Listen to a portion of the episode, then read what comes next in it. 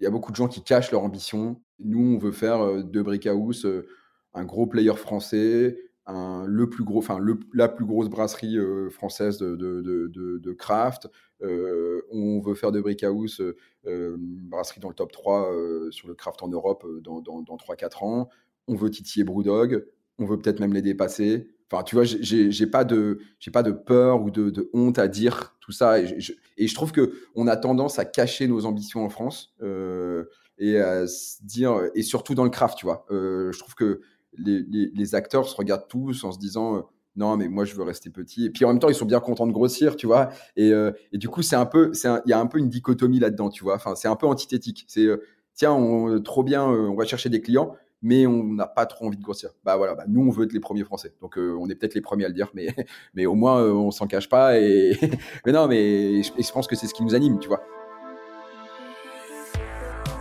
Salut et bienvenue dans Super Potion, le podcast dédié aux entrepreneurs, créateurs et créatrices de potions ou encore spécialistes du marketing de la filière bière, vin et spiritueux. Moi, c'est Ludo, boss final de l'écosystème Super Potion, mais également exorciste de marque au sein de mon cabinet de conseil Studio Black Sounds.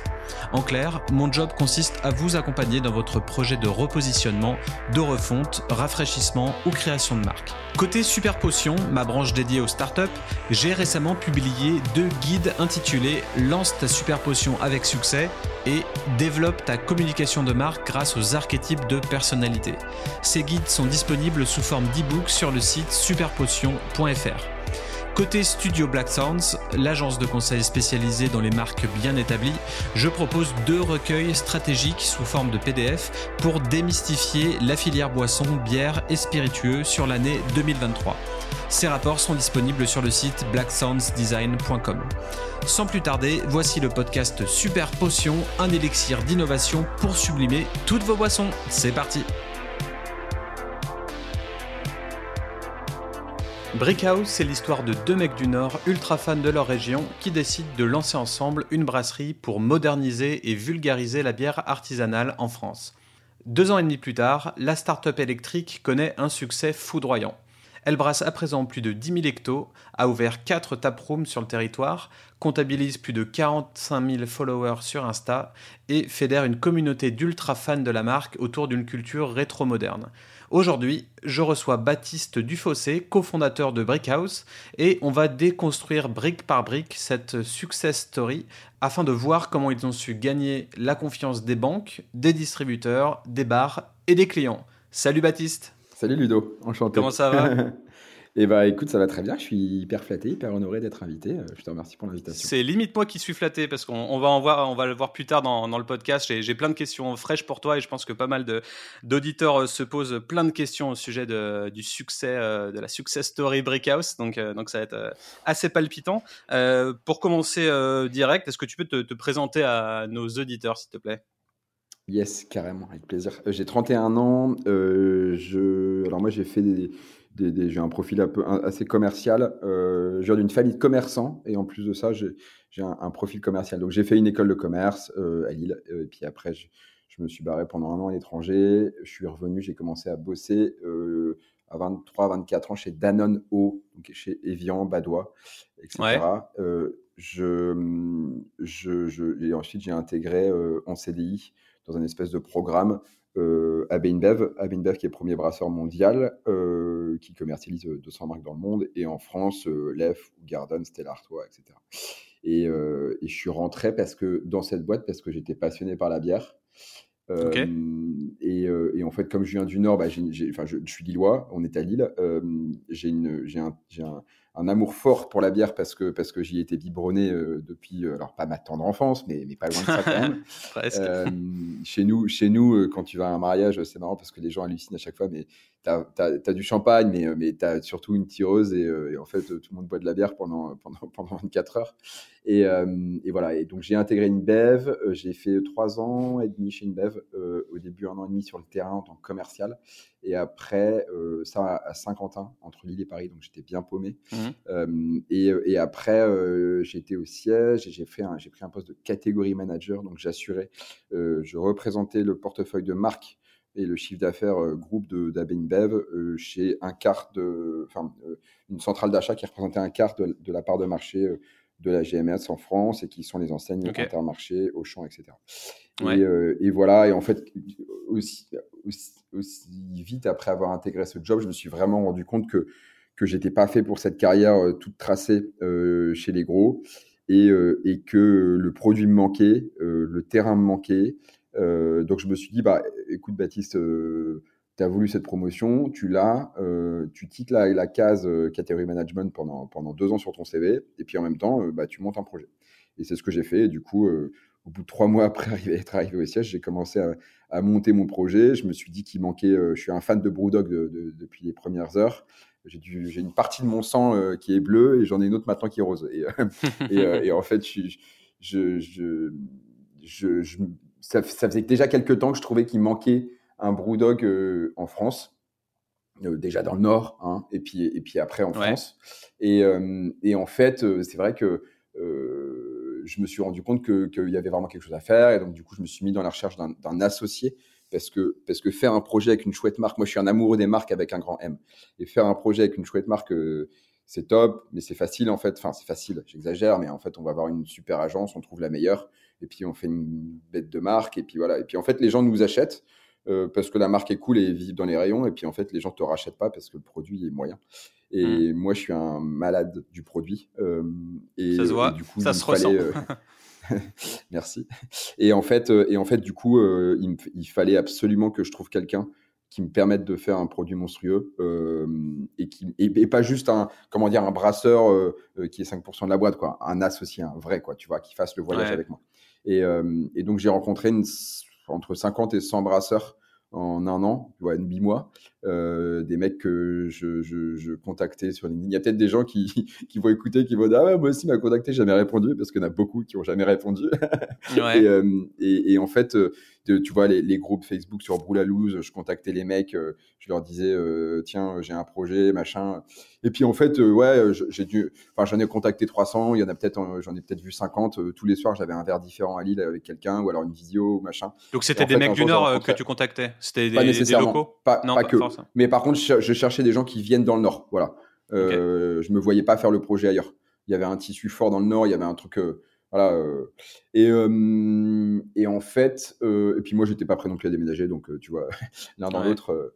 et puis, et en fait, un jour, j'ai rencontré Joseph au Bougeot, donc au bout de. de franchement, pas. pas pas si, pas si tard, au bout de 4-5 mois, on a été boire un café, un café, tu vois, un dimanche matin dans un, dans un café à, à, à, côté de Lille. Et, euh, et, en fait, le courant est très vite passé et, et j'ai senti chez Joe euh, le côté rébellion que j'ai, le côté entrepreneur, le côté euh, euh tête bien faite, tu vois, qui a une vision euh, et qui sait prendre du recul et qui se fait mmh. pas euh, bouffer forcément par le terrain.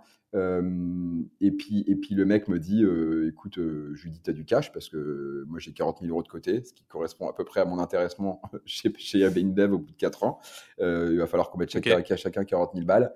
Et le mec me dit alors moi j'ai rien, mais par contre j'ai une baraque. Et donc, et donc je vais vendre ma baraque. lui, il a 30, maintenant il a 39, il va avoir 40 en juin prochain. Et moi j'ai 31, je vais avoir 32, tu vois, en mars. Donc en fait, on a 8 ans de différence.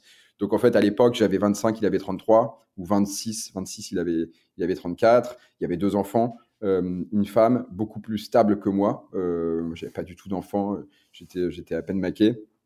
Et, euh, et il me dit, euh, bah écoute, euh, moi c'est bon, ma femme, on a, on a, on a rien à perdre, donc on va vendre la baraque et puis je vais mettre mon intéressement pardon, je vais mettre les 40 000 euros dans l'apport. Et ça s'est passé comme ça. Et en fait, euh, euh, quand il m'a dit ça, je me suis dit, ok, c'est bon, c'est le gars. Enfin, ah ouais, un gros coup de poker quand même. Hein, parce que... Ouais, ouais, ouais, carrément. Non, mais alors après, si tu veux, on a fait des entretiens euh, mutuels. Enfin, moi, je suis très organisé, très dans la maîtrise. Donc, je suis arrivé avec un truc assez solide. Ça a duré 3-4 mois avant de se dire, on y va. Hein. C'est pas non plus. mais, mais quand un mec te dit ça, tu te dis, wow, ok. Donc, en fait, il est autant en ligne que moi, voire limite plus parce que, parce que le mec, il met tout ce qu'il a. Et, euh, et, moi, je mettais pas tout ce que j'avais. Enfin, tu vois, je, attention, je, loin de moi, euh, euh, je, suis pas un méga riche avec plein de sous sur mon compte. Quand j'ai mis 40 000 balles, je me suis dit, waouh, je mets 40 000 euros, j'ai 26 ans, c'est tout ce que j'ai. Mais, mais en mmh. soi, lui, il avait 8 ans de plus, tu vois. Donc, enfin, bref. Donc, donc du coup, bah, gros crush, et puis on s'est mis ensemble, on s'est associés ensemble.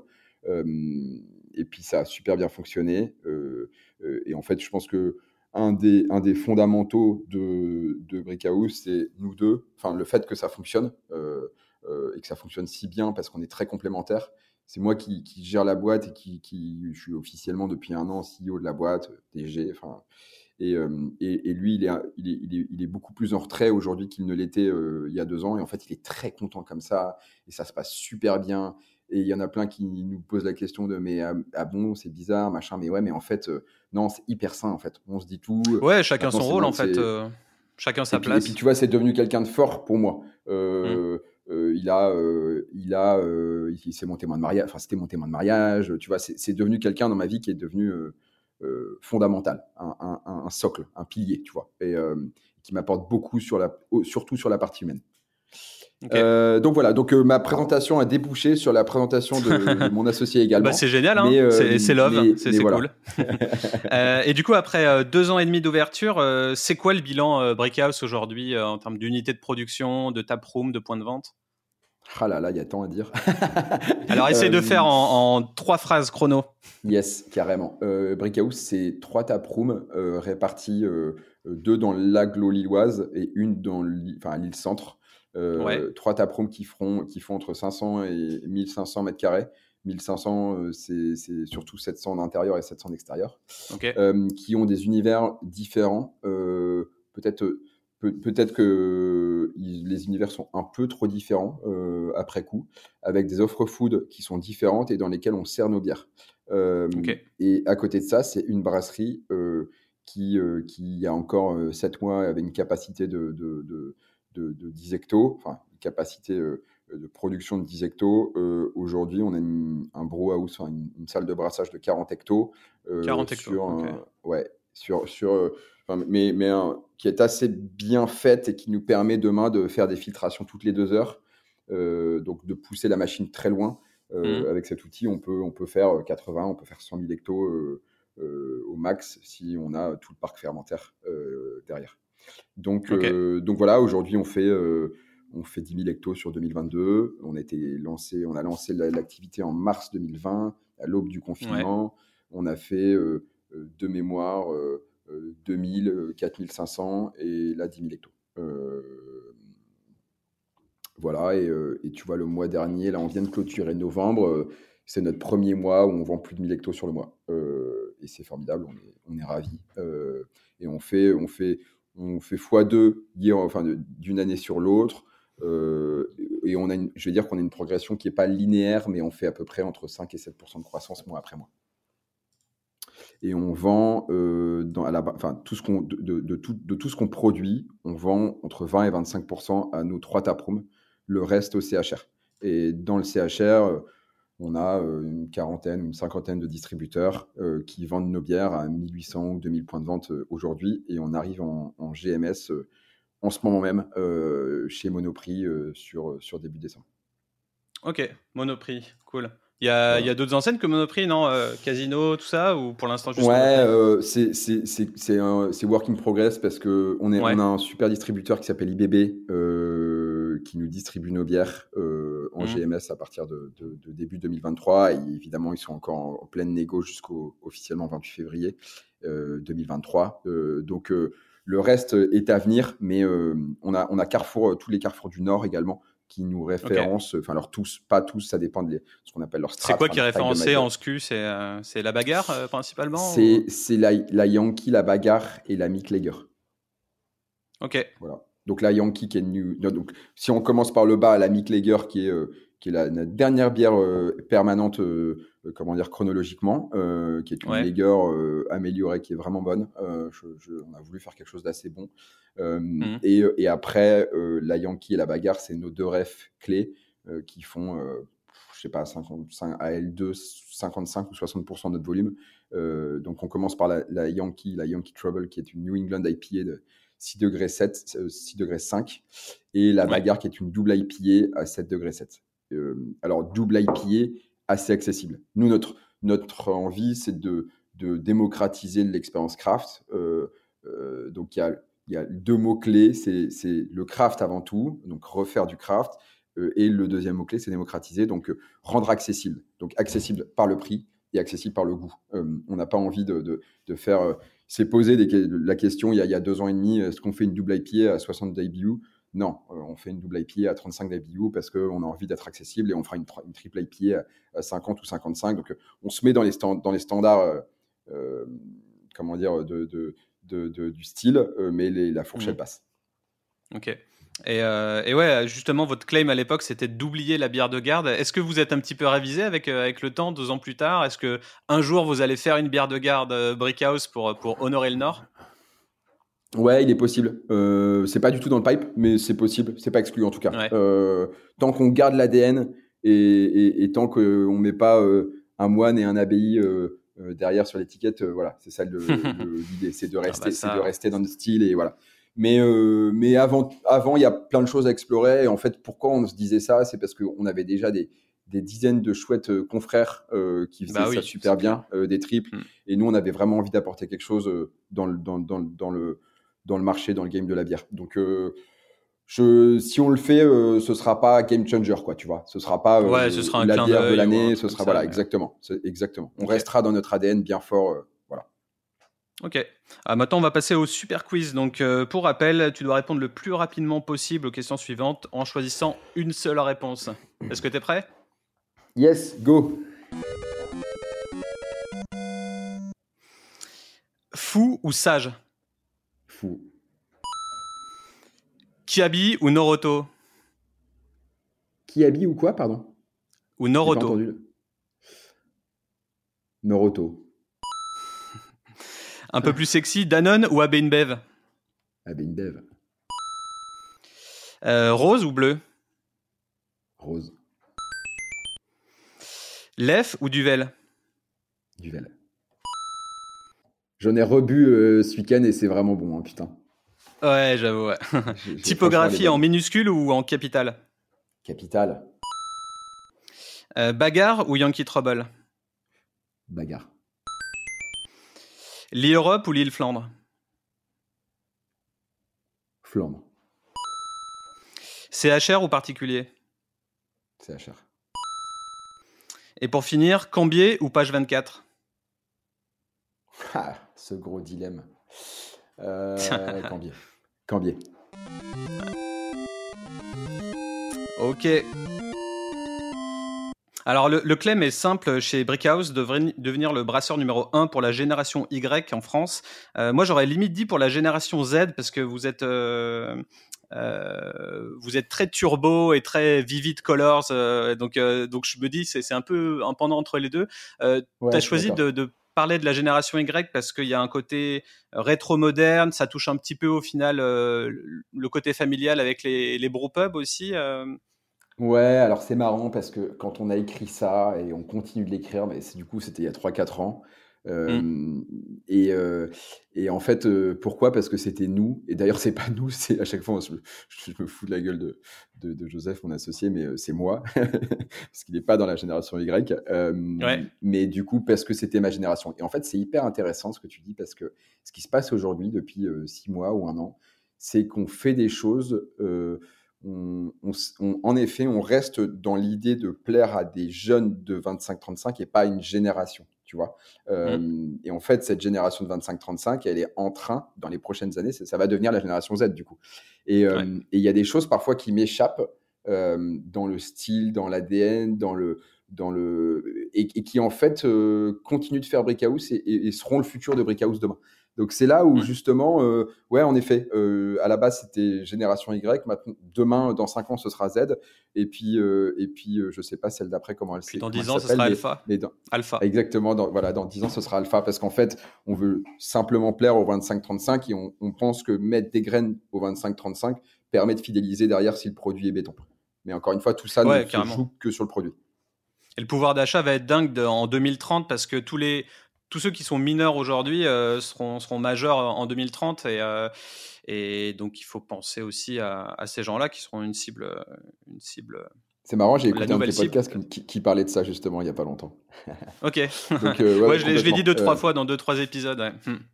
Mais je suis d'accord avec toi, complètement. On mise, on mise, avant ça, on va avoir 23-24 qui vont être un peu compliqués, mais, mais dans quelques années, on aura un chouette pouvoir d'achat. Ouais. Ouais. Alors, le, la, genèse d'avant Brickhouse, euh, euh, alors juste avant de, recentrer euh, mes questions, l'idée aujourd'hui, ça va être d'essayer de, déconstruire un petit peu la, success story Brickhouse pour, pour mieux la comprendre et savoir si nos auditeurs peuvent, peuvent la répliquer.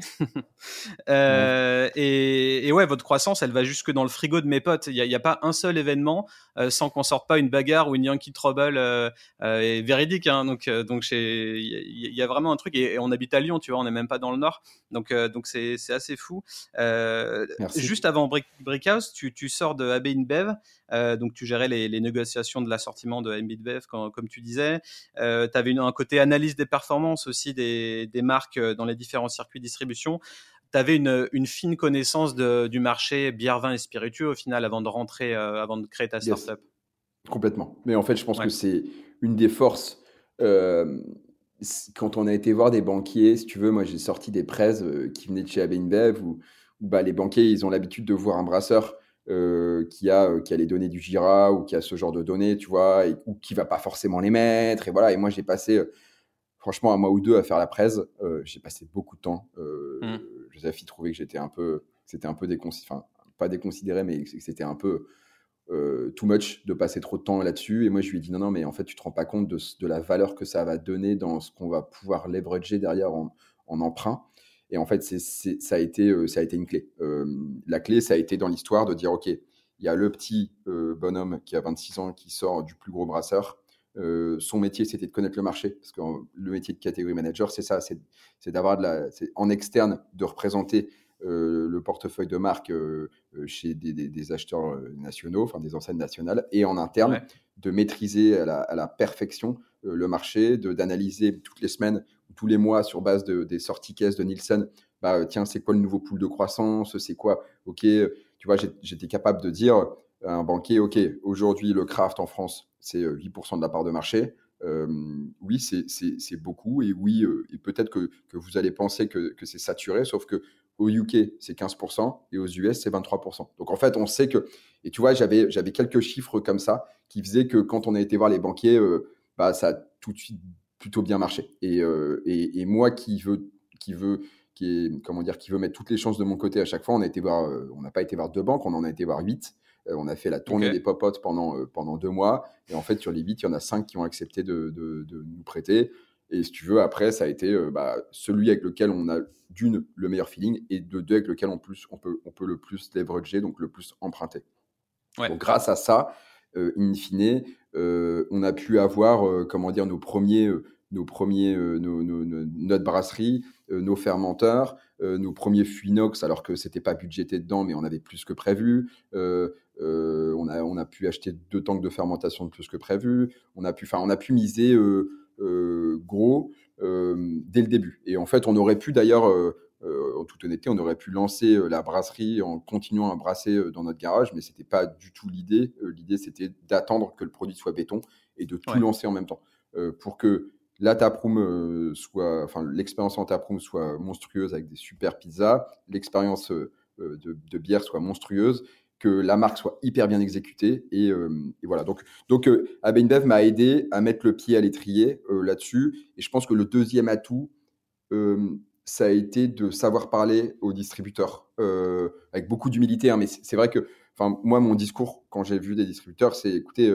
nous, on veut faire, on a une chouette marque, on est, on est petit, sauf que d'une, on a une énorme ambition, et de deux, on veut, on veut se, comment dire, se, se caler sur euh, comment dire, euh, des façons de faire, des, des, des ways of working euh, des gros. Et, ça, comment? Bah, En fait, parce que moi, je viens d'un des gros.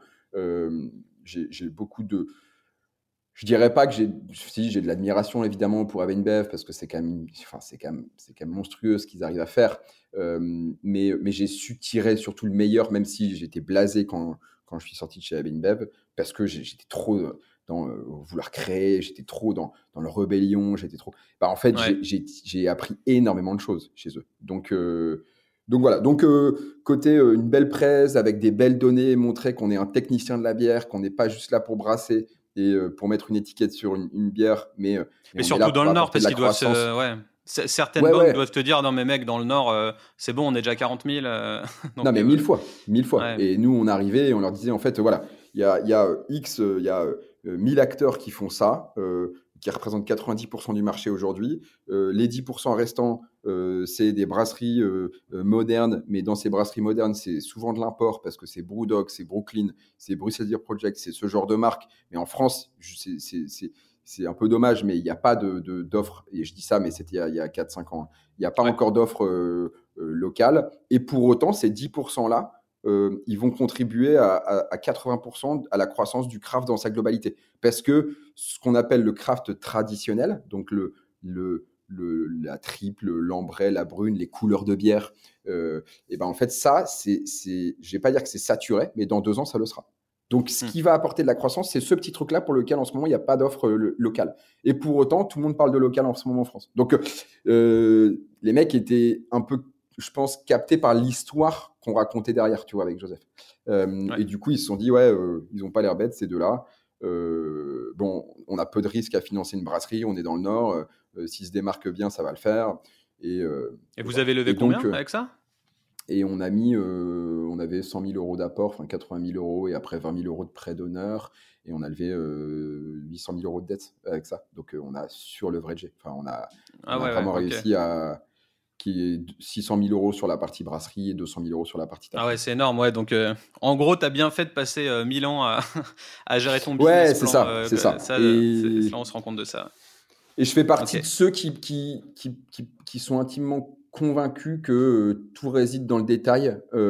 moi, quand la presse, elle n'est elle est pas encore, elle est pas encore d'équerre, j'y vais pas. Enfin, quand le business plan il n'est pas encore euh, d'équerre, j'y vais pas non plus. Enfin, mm, je mm. montre quelque chose qui est que d'une que je maîtrise euh, euh, sur le, bout, des, ongles, voilà, sur le bout des doigts, et, et de deux qui est super bien exécuté, même dans les dans les moindres détails.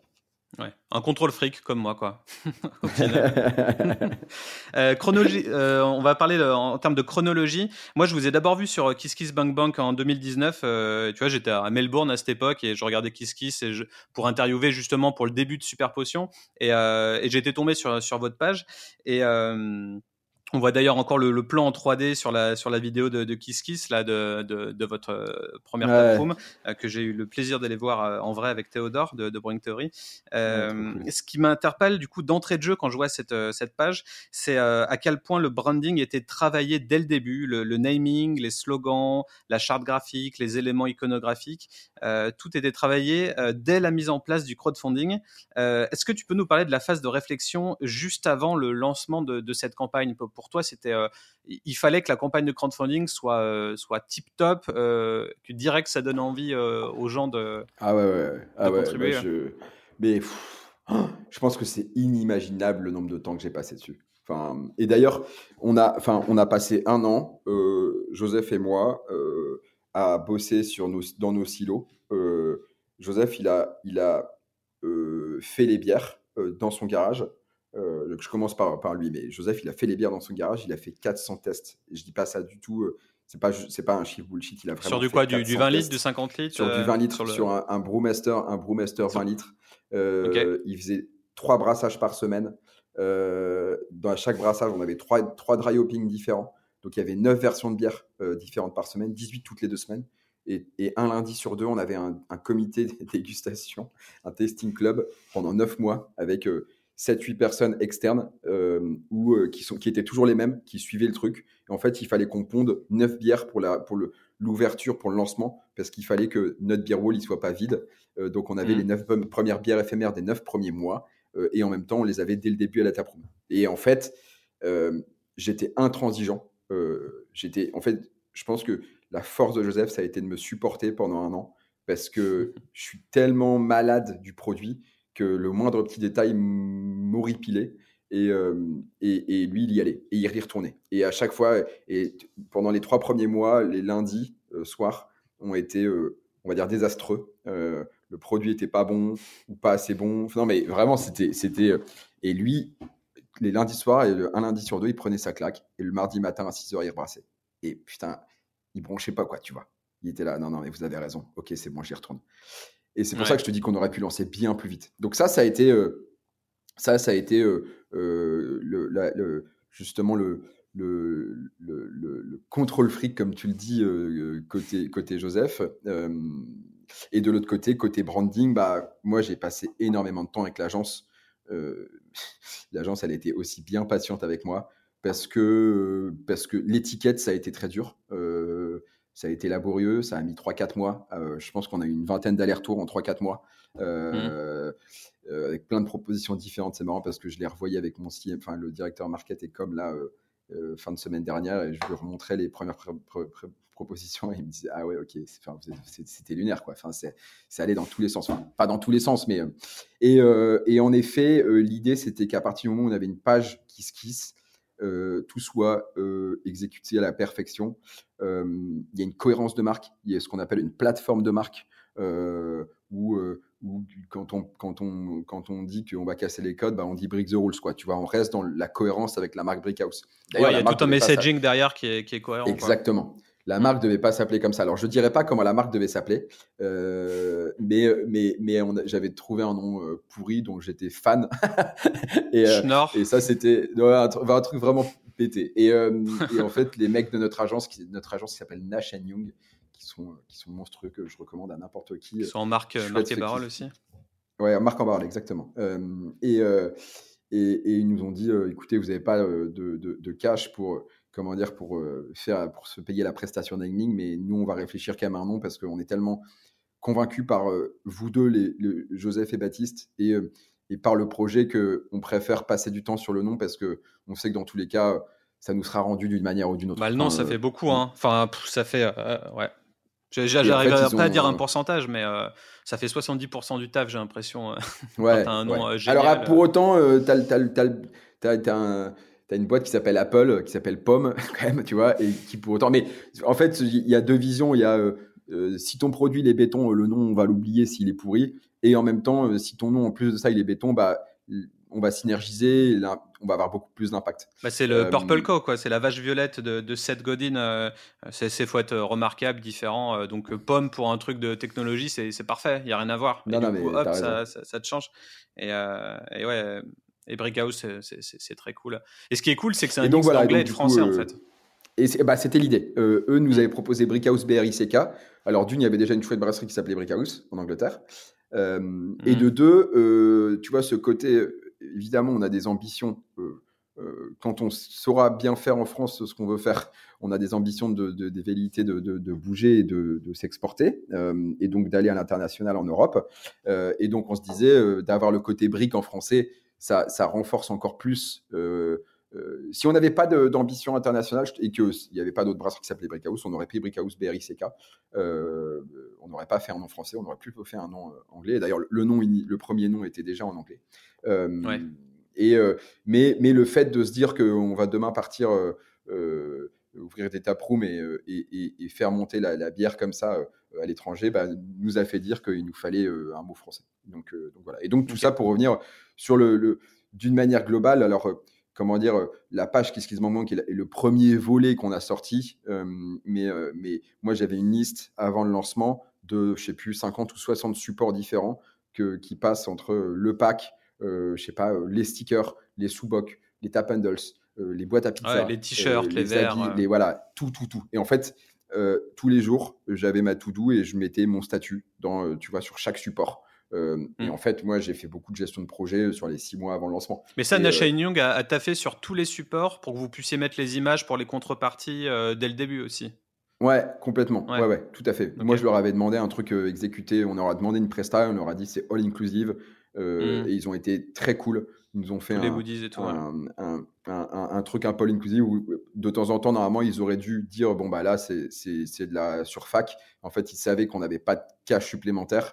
Et encore une fois, je pense qu'ils se sont dit euh, si elle a autant, si cette marque a autant d'impact que, que, que, que, que, que, que l'ambition de ces deux petits bonhommes, un jour, ça, ça, ça, nous bénéficiera d'une manière ou d'une autre. ouais, bah, au moment, quand tu n'as pas de cash, tu, tu prends un pourcentage de, de, ce que tu fais. Donc, je ne sais pas comment vous avez géré votre. Non, non, non, alors du tout. Non, non, alors, franchement, financièrement, c'est on a payé une presta. on l'a payé au début avec un acompte. D'ailleurs, c'est marrant parce que on, on l'a payé, on l'a réglé avant même d'avoir l'emprunt parce que je voulais qu'en allant voir les banques, en allant voir les banques, qu'on ait une presse encore une fois hyper bien exécutée. Oui, c'est ça. Tu avais le prototype. Euh, ça, c'était même fait en euh, amont du business plan, ouais, pour le coup. Tout à fait. Ok, donc ça c'est important. C'est la première chose. On était chez InBev. J'étais chez InBev, pardon, euh, hmm. et, et j'ai sorti. mon premier raconte, Joseph et moi, on a, on, a, on a réglé chacun 7500 euros en avance. Donc, tu vois, quand tu es encore dans ta boîte, que tu sors dans 4-5 mois et que tu es déjà en train de lâcher 7500 euros, tu te dis waouh, tout ça pourquoi? Pour du vent, quoi, tu vois, parce que c'est juste une marque. Euh, ouais. Et euh, Parce que j'ai pas mal de startups qui me demandent ce genre de truc juste avant le business plan. En fait, c'est toujours le même principe. C'est avant le business plan, il faut avoir un prototype pour montrer aux banques, pour pousser son projet. Donc pour les banques, il faut un truc sexy. Donc pour un truc sexy, il bah, faut une agence, un freelance ou quelqu'un qui taffe sur la marque. Et pour ça, il faut de la thune. Mais t'as pas de thune. c'est toujours, toujours, toujours le même, euh, le même schéma. Et moi, je pense que même s'il y avait pas de thune, j'aurais emprunté à mes parents 7000 balles, tu vois. Enfin, en leur disant, écoutez. bah toi, t'es convaincu, t'es un marketing guy, t'es convaincu que. Ouais, voilà. Et, j'ai pas eu beaucoup de mal à convaincre Joseph, tu vois. Euh, il m'a, mmh. c'est, quelqu'un qui me, qui, qui, a beaucoup de confiance en moi et, du coup, euh, qui m'a très vite dit, ok. D'ailleurs, l'agence qu'on a eue, euh, c'était peut-être la plus chère de quatre ou cinq agences. mais franchement, j'étais convaincu que c'était celle qu'il nous fallait. Et, et, de la même façon, Joseph m'a dit, écoute, sur un budget de 900 000 euros, on n'est pas, je sais pas, 10, 15, 20 000 euros près. Euh, sur la marque, alors que c'est la marque qui va construire beaucoup de choses, surtout pour une boîte, euh, euh, comment dire, qui est une boîte consumer, quoi. Tu vois, enfin, nous c'est pas, on, ne crée pas un cabinet de conseil, quoi. Tu vois, on crée une, bière avec une étiquette, avec le branding, il est tellement important que fallait pas sous-investir là-dessus, quoi. Ouais, c'est clair. Et qu'est-ce que tu conseillerais à une startup du coup comme comme bagage au minimum pour, pour se lancer avant une, une com de crowdfunding Au final, tout ce que tu as fait? Avoir un max de goodies, de merch, de, choses pour faire rêver le consommateur Ouais, c'est ça, ouais. Je, dirais que euh, avec la cohérence, tu vois, euh, il, faut, il faut des. En fait, je pense que c'est les visuels qui changent tout, quoi. Euh, mm. Je pense que le texte, les gens s'en foutent un peu. C'est cool qu'il soit bien écrit, mais le fait que tout soit bien exécuté, rend l'expérience beaucoup plus immersive. Le mec arrive tout de suite à se dire, ok, c'est ça. Donc c'est une marque de bière. Euh, leur positionnement, il est comme tel. Euh, ils vont faire un lieu. Donc, on a, fait, on a, on a demandé à faire une perspective du lieu. Euh, tu vois, c'est Nash, pareil, qui nous a fait la perspective du lieu, alors que franchement, c'était pas du tout leur métier. Mais ils sont, ils sont rentrés dans le jeu. Voilà. ouais, je dirais que. Et puis, et puis après, moi, je, dirais que dans le texte, il faut être un peu ambitieux, quoi. Enfin, il y a beaucoup de gens qui cachent leur ambition. Mmh. Ouais, ou qui l'assument pas. Dans, Ouais, voilà. Et nous, on veut faire euh, de Brickhouse euh, un gros player français, un, le plus gros, enfin la plus grosse brasserie euh, française de, de, de, de craft. on veut faire de Brickhouse une brasserie dans le top 3 sur le craft en Europe dans, dans, dans 3-4 ans. On veut titiller Brewdog. On veut peut-être même les dépasser. Enfin, tu vois, j'ai pas de, j'ai pas de peur ou de, de, honte à dire tout ça. ouais, c'est la vision. Bah, il faut que ça soit excitant hein, pour toi. Bah oui, oui. Et moi, j'aime pas tout ce qui est, comment dire, standard. Moi, j'aime bien euh, faire des choses grandes, les faire. Alors, les bah, faire vite, mais les faire, les ouais, voilà. Et, euh, et d'objectifs ultra ambitieux. Et, et, hmm. je trouve que on a tendance à cacher nos ambitions en France. Euh, et totalement, je dire, et surtout dans le craft, tu vois. je trouve que les, les, les, acteurs se regardent tous en se disant non, mais moi je veux rester petit. Et puis en même temps, ils sont bien contents de grossir, tu vois. Et, euh, et du coup, c'est un peu, il y a un peu une dichotomie là-dedans, tu vois. Enfin, c'est un peu antithétique. C'est euh, tiens, on, trop bien, euh, on va chercher des clients, mais on n'a pas trop envie de grossir. Bah voilà, bah, nous on veut être les premiers Français, donc on est peut-être les premiers à le dire, mais mais au moins on s'en cache pas. Et mais non, mais je, pense que c'est ce qui nous anime, tu vois. Carrément. Et, par contre, on le fait avec, avec on le fait avec beaucoup d'humilité, tu vois. Enfin, moi, je passe ma vie à dire aux équipes, on n'est rien, euh, euh, on a tout à faire. Enfin, tu vois, tu, introduisais ton, épisode en disant euh, bravo pour la success story. Mais je, vais te dire, au fond de moi, il y a rien qui est fait. Tu vois, vraiment. Enfin, mm. genre, ouais, c'est super. On a trois taprous en deux ans et demi. On a une super brasserie. On vient d'ouvrir Bordeaux. C'est c'est charmé. Mais en fait, on a tout à faire parce que le chemin il est tellement long euh, et que aujourd'hui, euh, ok, c'est cool, les gens parlent de nous, mais est-ce que les gens parleront encore de nous dans deux ans? Est-ce que nos produits seront encore bons dans quatre ans? Est-ce qu'on sera assez bien distribué dans sept ans? Est-ce que, enfin, euh, ouais, parce que là, en termes de gestion du risque, il va y avoir des choses de plus en plus complexes à, prendre en compte. Complètement. non, mais complètement. Et donc, et donc, je pense qu'il faut rester hyper humble par rapport à tout ça, tu vois. Et, et hum, je, je, l'humilité, c'est une, une, une, valeur forte pour moi, tu vois je passe ma vie à dire merci, je passe ma vie à dire à, m'excuser de, faire de la croissance. Je suis toujours un peu gêné et en même temps, bon, bah, j'assume, hein, c'est tout, hein, mais, mais voilà, humilité. Et avec du recul, quelle était la, chose la plus difficile pour toi en termes de, stratégie de marque? C'est trouver son why, la cible, les distributeurs, les recettes, la personnalité, la com rédactionnelle? Est-ce qu'il y a autre chose? Je pense que Franchement, faire du branding, c'est facile. faire des, supports, c'est facile. À partir du moment où on est une bonne agence, tu vois. donc la plus, le plus complexe, ça a été les, quatre semaines où j'ai fait des rendez-vous dans des agences différentes. voilà. Donc trouver l'agence pour toi, ça a été le plus dur. Mais, c'est pas. Non, non, non, non, justement. C'est le plus dur sur le branding, mais c'est pas dur trouver l'agence, tu vois. Non, ce qui est dur, c'est le produit. Ce qui est dur, c'est le produit. Donc c'est quoi la recette pour le coup? C'est la recette, c'est la recette 20 000 fois la même, euh, la stabilité du produit. Euh, le plus dur sur les 12 premiers mois, ça a été euh, faire les recettes et faire le produit. Moi, je me mmh. rappelle, enfin, tu vois, enfin, on oublie vite les merdes, mais on a été, on a eu la chance d'être dans, le calendrier Beery Christmas de, de, Saveur Bière la première année. donc, neuf mois après lancement, on était la première case du. On a eu, je, je remercie toujours Julien Lemarchand qui nous a fait confiance à ce moment-là avec Oswin, euh, qui est l'acheteur de, de, de, chez Savarbière, qui sont d'ailleurs deux, types euh, formidables.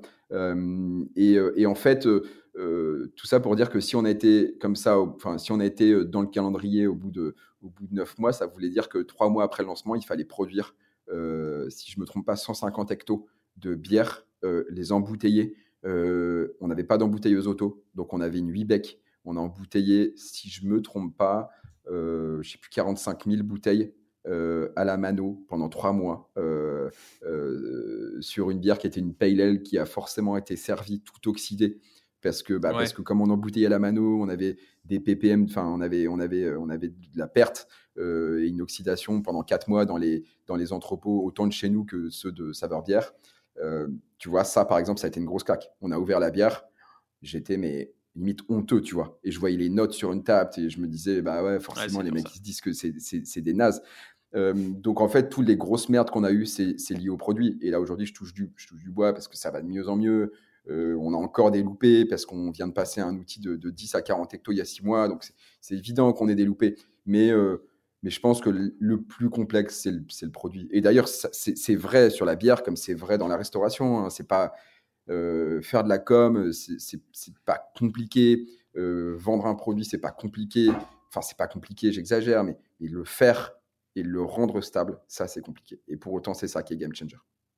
Ok. Et euh, à, quoi a ressemblé votre jour de lancement? Moi, j'ai entendu dire qu'il y avait des, goodies dans tous les sens pour les contributeurs et les partenaires, des, verres customisés, la radio, la télé. comment on prépare une, une journée si importante? On dort pas beaucoup. on dort pas beaucoup pendant un mois. Ouais, on est quand même frais parce qu'on est tenu par l'émotion, mais, euh, mais ça nous a pas empêché d'avoir une petite larme à l'œil et de se prendre dans les bras avec Joe, tu vois, à 1h du mat euh, pendant la soirée, euh, en, allant fumer une clope, tu vois. je me rappelle, on, s'est dit, vas-y, on va fumer une clope derrière la brasserie, peinard au calme, et, et on s'est regardé, on s'est pris dans les bras et on s'est dit, putain, mec, ça y est, on y est, quoi, tu vois. Genre, waouh, ça fait deux ans qu'on bosse dans l'ombre. Puis bosser dans l'ombre, c'est quand même pas facile parce que tu passes ta vie à dire à des potes qui déjà croient pas en toi, enfin croient pas en toi, croient pas en tant que ça en ton projet parce qu'ils se Baptiste dans une brasserie alors qu'il y en a déjà 2000 en France, d'une. Euh, et, Baptiste, sa brasserie, dit donc ça met du temps à sortir de terre, ça fait deux ans qu'il nous en parle, putain. Donc tu vois, tu, sors de là et, et, en fait les gens autour de toi se disent waouh, ok, c'est hyper bien exécuté, c'est chambé sur le goût. Euh, c'est nouveau, ça apporte quelque chose. Enfin, donc, euh, donc voilà, ça c'est un peu l'après, mais du coup, comment tu te prépares? Ouais, tu passes ta vie à mettre des ceintures et des bretelles dans tous les sens, euh, contre le fric. voilà, c'est, j'ai passé un mois à appeler tous les livreurs de est-ce qu'on a bien reçu ça, est-ce qu'on a bien reçu ci, est-ce qu'on a bien reçu. Et, et, et, je pense que là où on a été bon, c'est qu'on n'a pas lancé, on aurait pu lancer là pour le coup trois semaines, un mois plus tôt, mais on a préféré prendre le temps. En fait, entre le moment où on a reçu cuves et le moment où on a lancé, on, a eu, on, avait quatre mois. pourquoi? Parce qu'on on avait budgété une quinzaine de brassins jetés, donc trois, quatre cycles de brassage différents. pour être sûr qu'on ait le temps de les refaire si jamais sur l'outil de 10 hectos, parce que le passage entre 20 litres et 10 hectos, il a été, ça a été une histoire. Hein. Bah, Théodore en a été un des acteurs clés parce qu'il nous accompagnait à ce moment-là. Et, et, d'ailleurs, il est, il est, aussi formidable, ce mec. Je le remercie pour tout ce qu'il a fait pour nous. C'est un génie. jamais assez d'ailleurs. et, et, voilà, et donc, donc tu passes ouais, un mois ou deux à, recevoir toutes les, les, goodies, le merch, à renvoyer ce qui est pas bien parce qu'encore une fois je suis un malade du détail. Donc quand c'était pas exactement le bon pantone ou quand c'était pas exactement la bonne typo ou quand il y avait un truc qui allait de travers les fournisseurs n'aiment pas hein, parce que parce que moi je fais renvoyer facilement quand c'est pas ouf. Ouais. alors je, je après on apprend à travailler avec nous tu vois là là on a un problème sur une étiquette où je la sens pas assez granuleuse. Bah j'ai appelé moi-même l'imprimeur en lui disant bah écoute je suis désolé si ça continue comme ça on travaillera plus ensemble et c'est pas contre toi. C'est juste que malheureusement euh, tu tombes sur un malade de l'exécution. Et donc du coup euh, voilà le fameux euh, granité le toucher granité de Brickhouse qui est exactement qui est si génial. Mm. qui est cool mais tu vois qui est parfois loupé et il y a des détails que, que sur lesquels je passe pas en interne tu vois. ça coûte un peu plus cher, mais bon, je, trouve que ça a tellement d'effets, tellement, et c'est tellement expérientiel que, que, voilà. J'espère qu'on arrivera d'ailleurs sur cette, sur cette étiquette à, savoir euh, l'avoir en consignable, parce qu'aujourd'hui, on n'arrive pas à bien la décoller. Enfin, c'est tout un truc, et la, mmh consigne est un, est un truc important pour nous, pour moi. Euh, vous, aviez, pour, pour en revenir sur le, sur le jour de lancement, vous avez fait appel à une, à une société de, enfin, une agence de, de pub ou de com ou de PR là pour, euh, pour faire ça pour euh, on a eu ah oui oui oui tout à fait. On a une une, une, super fille euh, qui avait bossé pour nous qui avait fait toute la PR donc qui avait contacté toutes les tous les influenceurs et ça ça nous a beaucoup aidé bon, tu vois, ça coûte 1000 ou 2000 balles, et quand tu les mets, tu te dis, mmh. ah, quand même, 1000 ou 2000 balles, machin. Et en fait, elle te gère tous les influenceurs du Nord, elle les contacte, elle les, elle les ramène à la soirée d'inauguration, et en fait, tu te rends compte que c'est grâce à eux que ça prend. donc, du côté particulier, du moins. Conseil, ouais, ouais. Et, et, là, tu vois, on vient de lancer Bordeaux. on a on a toute une équipe en interne, bah, toute l'équipe com et, et market, ils sont 4-5, qui a dédié, je pense, au moins 25 ou 30% de son temps euh, alors, on est accompagné aussi d'une agence PR euh, euh, à l'année aujourd'hui, depuis, depuis une petite année. Mmh. qui, qui, qui, s'appelle Melchior, qui est, qui, qui est, top, qui, ils sont basés à Paris.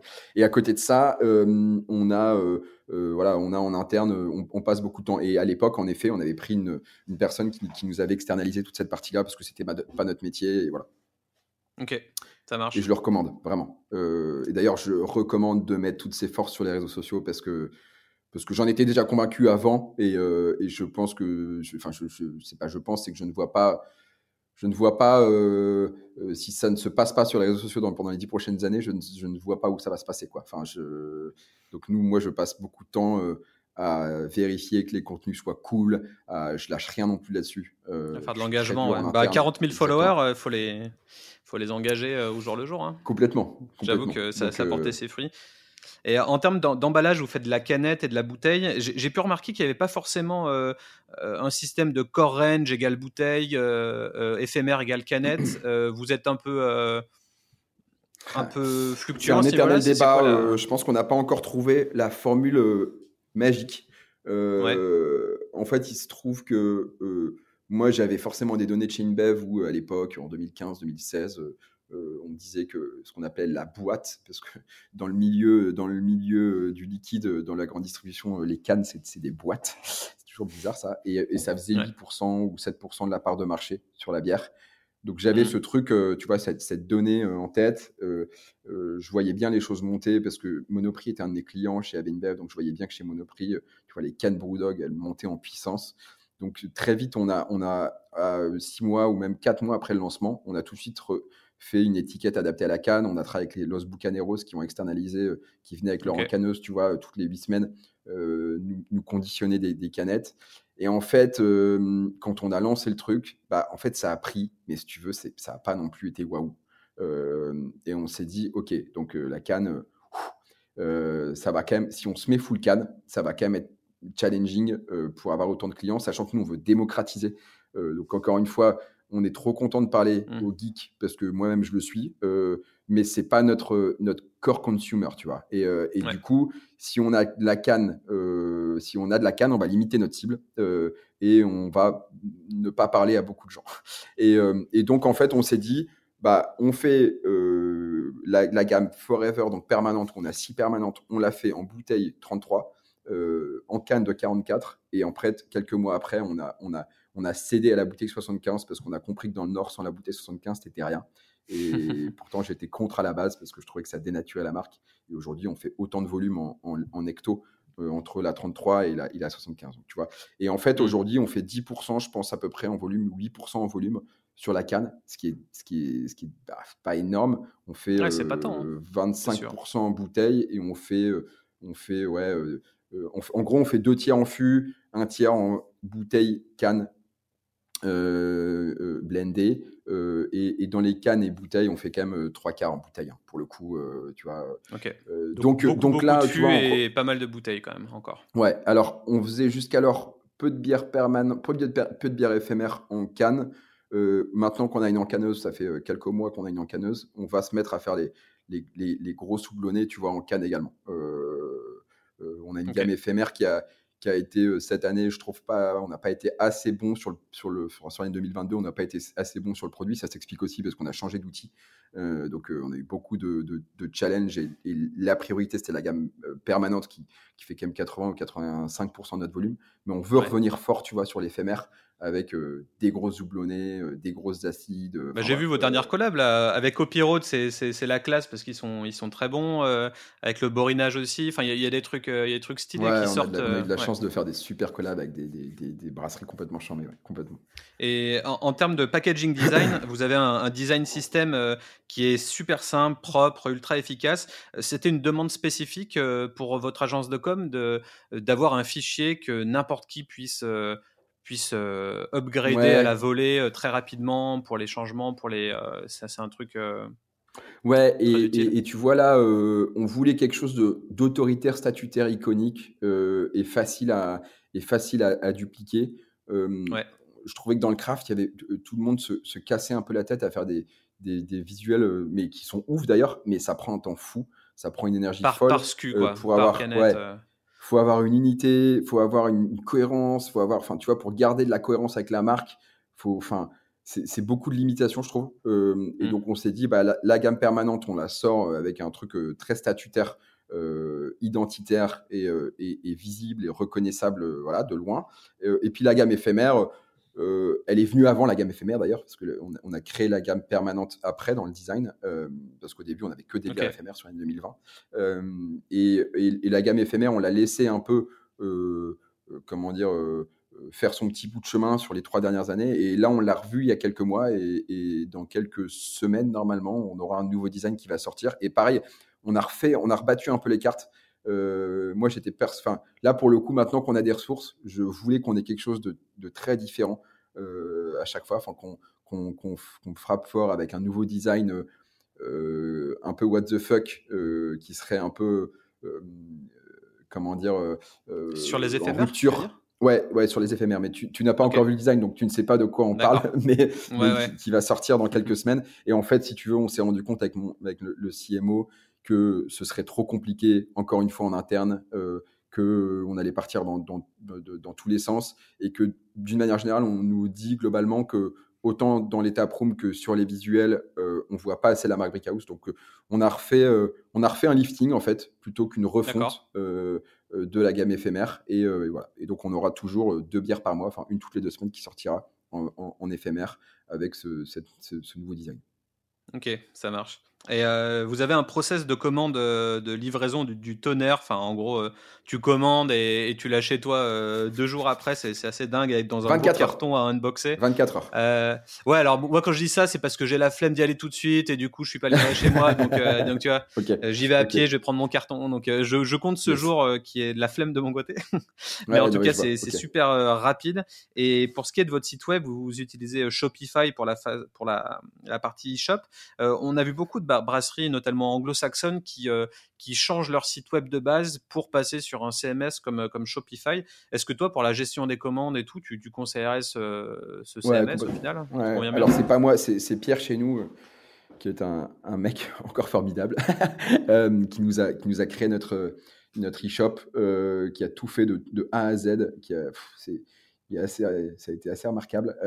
et, et, en fait, moi, j'étais, j'y connaissais rien et je lui disais mais non mais moi j'ai envie d'avoir un truc en interne machin mais il m'a dit non non mais tu, on le fera dans un second temps mais tu vas voir on va gagner tellement enfin lui il connaissait par cœur Shopify il avait déjà géré des, des, des, des, shops e-commerce et du coup mmh. euh, il a eu raison de pousser parce que parce qu'en effet c'est simple euh, le process d'envoi, il est, il est fait, euh, il est hyper intuitif du coup.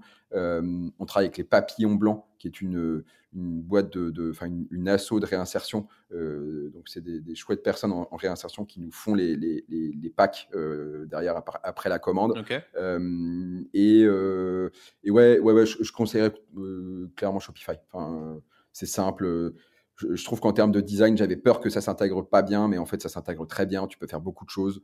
Euh... Ouais, et puis vous avez deux, deux, sites web différents au final. Euh, il y a le point shop qui est un, Shopify, un autre qui est, euh, qui est pas un CMS d'ailleurs. Je, suis allé faire euh, ma petite fouine. Je regarde avec quoi les, les, brasseries utilisent leur truc et tout. Et j'ai vu que c'était du PHP, framework, tout ça. Donc ça doit pas être un, un CMS. Mais ouais, vous avez bien dissocié perdu, les, deux parties. ouais. vous, avez vos, vos, vos, deux parties en tout cas. Vous avez bien, bien scindé les choses. un truc ultra intéressant, moi, qui m'intéresse et que j'ai dit plusieurs fois dans mes podcasts, niveau pricing, votre unité de production, elle permet forcément euh, d'être ultra compétitif dans le monde de la craft. Et pour moi, c'est simple. Euh, j'ai jamais vu de meilleure qualité-prix en, France euh, pour un fan de bière artisanale moderne. donc déjà, comment est-ce que vous faites et est-ce que tu penses que ça peut, à moyen terme, driver tous les acteurs de la filière vers une diminution globale des prix? Alors, yes.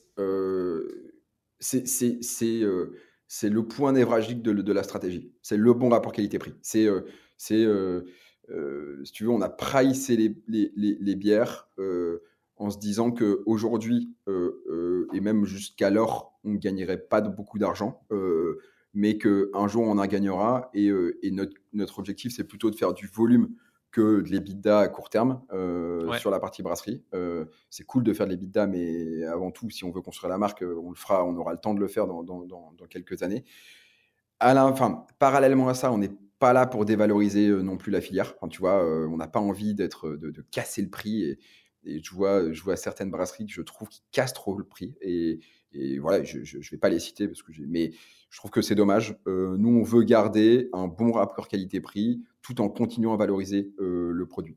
Donc, euh, donc, tu vois, notre Neipa, elle sort, elle sort à 2,70 la 33. L'objectif, là, dans, dans ce va, dans, dans les, les, prix de la GD, c'est d'arriver à, à 2,20 sur une Nick Lager, 2,40 sur, sur une, bagarre et 2,40 sur une, pardon, sur une Yankee et 2,60 sur une bagarre. pas loin de ça, tu vois, inflation comprise. Mmh. notre objectif, c'est d'être pas loin de ça. Parce que justement, les deux prochaines années, encore, ce qui est marrant, c'est qu'on est en plus rattrapé par la conjoncture. Les deux prochaines années vont être, les, je pense, les années du, du bon rapport qualité-prix où on va serrer un peu plus la ceinture. Ça ne veut pas dire qu'on va arrêter d'acheter des bonnes bières, mais ça veut dire que plutôt que d'acheter des bières à 3,50€, on va acheter des bières à 2,50€. Euh, pas forcément acheter non plus des lèvres, mais, mais voilà. Et, donc, euh, nous, on a envie aussi d'être cette proposition-là, euh, parmi d'autres brasseries, hein, mais, euh, mais, mais voilà. Et, aujourd'hui, en effet, on commence à, voir les économies d'échelle qui arrivent, sur lesquelles on, on gagne, ce qui fait qu'aujourd'hui, bah, l'inflation, on la connaît, enfin, on la connaît hein, quand même hein, sur les, matières premières, mais on la connaît un peu moins parce qu'on la connaît surtout sur les emballages, donc bouteilles, euh, carton. On la connaît un peu moins sur euh, sur euh, sur le mal, sur, le mal, le houblon, la levure, parce que comme là, on a des vraies économies d'échelle, on arrive à pas à la neutraliser, mais plutôt que faire un plus 8, on fait un plus 3%. Voilà. ah, parce que quand, tu as une sur le Malte, hein, pas, au global, hein, mais. Parce que vous brassez tout à un endroit et vous dispatchez après dans, dans les brewpubs.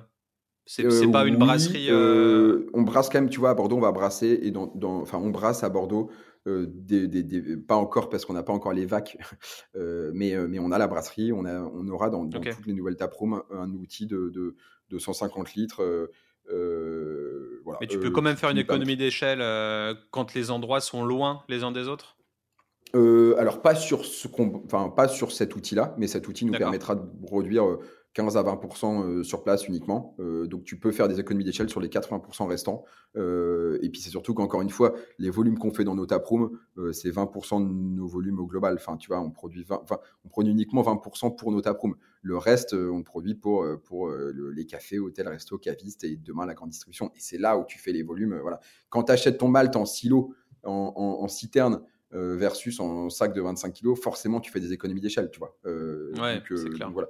Donc en termes de trésor, c'est pas simple parce que ça nous oblige à faire des grosses commandes et à commander à chaque fois pour 3-4 euh, mois, tu vois. Mmh. Euh, mais mais bah, derrière, plus tu grossis, plus tu avances aussi. Euh. J'avais lu le livre de, du mec de, du fondateur de Lagunitas et il disait en fait, en gros, t'as jamais jamais assez de sous. À chaque fois que tu grossis, tu es dans la merde. et, ah mais ça évolue jusqu'à ce que tu sois profitable. Enfin, et donc, donc voilà, donc on, on, avance, on est profitable, nous. Euh, pas de beaucoup, euh, honnêtement, par rapport à plein d'autres acteurs. Euh, mais c'est tout, c'est la vie.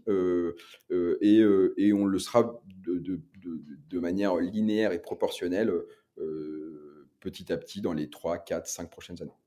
Ok. pour finir, est-ce que toi, tu aurais des prédictions sur les tendances 2023 dans, dans la filière? Moi, je crois beaucoup au sans-alcool. donc, nous, on va y arriver, on va le pousser je crois beaucoup. Euh, je crois beaucoup. Euh, enfin, c'est marrant parce que tu vois, depuis qu'on a sorti Net Lager, on se rend quand même compte que bah, la Lager, euh, ça reprend, ça revient. on doit faire pas loin de 10% de, de, de, volume sur notre Lager. donc nous, on est arrivé par le, ce qu'on appelle le high-end, tu vois, le, hyper qualitatif, hyper value added sur la NEIPA, la, double IPA. Et petit à petit, on, a, on, on, arrive sur le, le, besoin corps, entre guillemets, euh, de, de, la Lager. Et euh, donc, euh, donc voilà, moi je dirais les bières légères, plus légères d'une manière globale, et, et le sans-alcool. Ok. Et, et, des petites préférences sur, sur 2022 de, des bières que tu as pu boire, des copains ou de, ou de brasseries françaises moi, je suis un éternel amoureux des, des, bières trappistes, donc je, je, je, reste inconditionnel à, à une Chimie Bleue, euh, à une Westmal, à, euh, euh, ce week-end j'ai repris une Omel, j'étais trop content. Enfin, tu vois, les bières belges, voilà, je, je, j'ai passé 4-5 ans à boire beaucoup, beaucoup de craft et je reviens petit à petit à des bières. là, c'est parce qu'on est en, plein hiver, tu vois, donc je suis content de me reprendre une bière à 9 degrés en 33, tu vois, avec, avec une pétillance, enfin une carbonatation monstrueuse, une fermentation bouteille, tu vois, un truc Enfin voilà, je, je et, euh, et, à côté de ça, euh, ouais, euh, moi ce que j'adore toujours, c'est les, les, grosses creamy IPA, les, les, les, grosses milkshake IPA, les trucs comme ça. je suis un fan inconditionnel de, ce genre de bière. Mais mais c'est pas peintable, donc tu vois, j'ai toujours un peu plus de mal. Ouais, c'est ça. J'avoue. Et question bonus, est-ce que vous allez refaire de la foudre tropicale, par pitié? Ça fait partie des projets, ouais. ouais. Alors, je sais pas si elle s'appellera Food Tropical, mais ce genre de bière, clairement, euh, ouais, ouais. C'est, elle, a, elle, a, cartonné. Et, euh, Au Lyon Beer Fest, euh, c'était la, enfin, pour moi, c'était la, une des plus dingues, hein. franchement. Merci. Très, très fan. Merci. Je passerai le mot à l'équipe. Trop sympa. Génial. et eh ben, ouais, pour, pour finir, est-ce que tu peux juste rappeler aux auditeurs la meilleure manière de te contacter et puis peut-être le site web de, de Brickhouse Yes, carrément. Euh, bah, vous pouvez nous contacter sur, sur l'Instagram Brickhouse ou sur euh, mon compte LinkedIn. Euh, je n'hésitez pas à, nous mettre aussi un message sur, sur le, site internet Brickhouse. un petit message particulier de remerciement à toi pour, pour ton invitation. C'est hyper sympa, je suis hyper flatté. et, et j'en profite pour remercier euh, tous ceux sans qui euh, rien ne, serait possible de cette aventure, euh, à commencer par, par Joe, mon associé évidemment, mais, mais surtout l'équipe, parce qu'aujourd'hui on est pas loin de 150 à bosser sur, sur ce projet de fou. Et, Dieu sait que qu'entre les équipes de, brasseurs, de, serveurs, de, de cuistots, on a beaucoup de monde qui se mouille. Euh, il y a du monde à particulière. on, vient de parler, on vient de parler beaucoup de, la bière et une, une, pensée particulière pour toute l'équipe brasserie. on, est, on est 25 aujourd'hui à, bosser euh, à la brasserie et, euh, j'ai un immense respect, euh, une profonde admiration pour, pour tout ce qu'ils font au quotidien. on ne se rend pas compte, mais, mais tout ça, c'est beaucoup de, beaucoup, beaucoup, beaucoup de boulot. Je suis intransigeant sur beaucoup de, sujets et, et, et, je sais que je suis dur avec eux, donc j'en profite pour les remercier parce que, parce que mmh. tout ça ça, ça, porte ses fruits. la culture de marque, ouais, c'est important. Surtout si tu veux devenir le nouveau Brewdog, mais sans les côtés nocifs de Brewdog. C'est un rêve, hein, mais voilà, c'est ça, exactement. Mmh. Tu as mis un point sur, sur quelque chose, mais, mais je, je vais, on ne parlera pas de ça parce que j'ai beaucoup de respect pour ce qu'ils font et j'ai pas du tout envie de. Mais voilà, on est, on est d'accord. ok. Merci Ludo, merci pour tout. À très vite.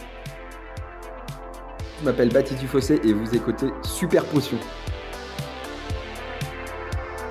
J'espère que cet épisode t'a plu. Un grand merci pour ton soutien et ta fidélité. On s'approche à grands pas des 20 000 écoutes sur l'émission.